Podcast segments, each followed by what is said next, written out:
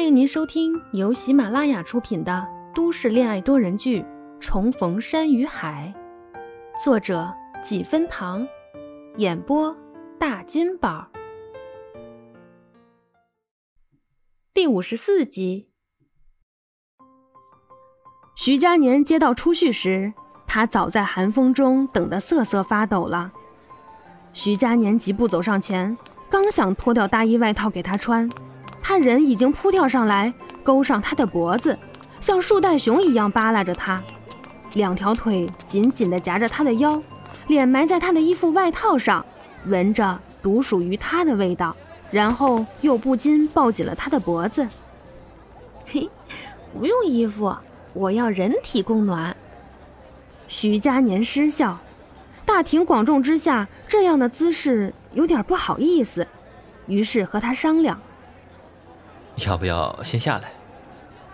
初旭愣了一下，后知后觉才发现自己太激动，直接跳到了他身上。他本来只想蹦过去抱他的。啊，我不是故意的，跳太高了。他慢慢从他身上滑下来。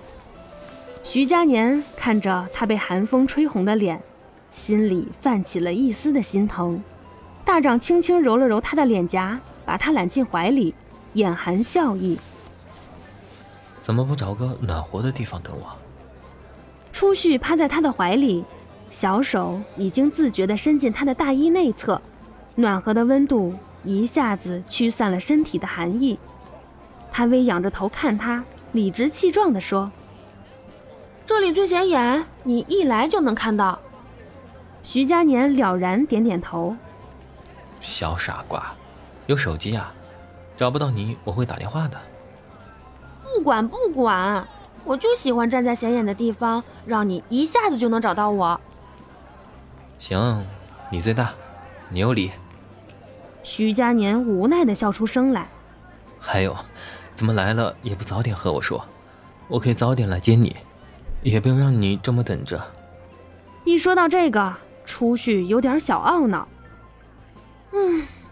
嗯，本来是打算直接去酒店找你，给你一个惊喜的，但是你的魅力实在是太大了，一接到你的视频，我就自动暴露了。徐佳年促狭一笑，一手牵着他的手，一手拉过他的行李箱，带他上车。嗯，是提前做了功课，还知道我晚上在酒店聚餐，但真的不是过来蹭饭的吗？话落。初旭一下甩开他的手，徐佳年抬起脚要踢过去，被徐佳年灵活的躲开，打开车门护他上车。好了，不逗你，带你去吃好吃的。酒店里大伙儿已经开菜了，等两人坐下，一桌子五六个人，包括之前在超市有过一面之缘的小朋友杜岩。大家都齐刷刷地看着两个人，露出了姨母笑。唯一除了林月然，还摆着一张臭脸。徐佳年闲散地靠在椅子上，给初旭介绍。林月然就不用介绍了，他左手边的短发男人，五官周正，气质沉然，长相虽不如林月然出挑，但那双丹凤眼却是和他如出一辙。这人是林月然的哥哥林腾凯。边上是他的妻子陈素洁，温柔恬静，笑起来眼睛像一道月牙，两人很般配。再往过来是比徐佳年略长几岁的杜一鸣，旁边也是杜一鸣的妻子沈倩倩。接下来是杜岩，正好坐在初旭的旁边。小朋友长相很讨人喜，初旭刚想打招呼，杜岩先主动了：“仙女姐姐。”你真漂亮！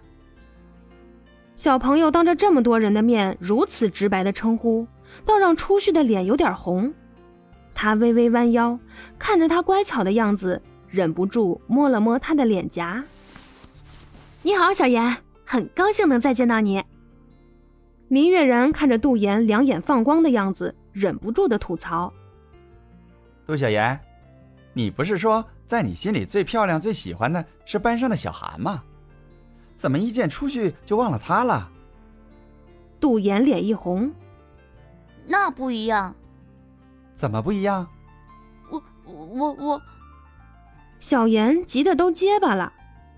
哎，那就可惜了。上次我去接你的时候，见到小韩了，他也说班上最喜欢的就是你了。林月然又继续逗他。真的吗？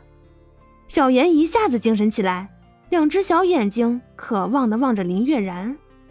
然叔叔，你说的是真的？林月然一本正经的点头。嗯。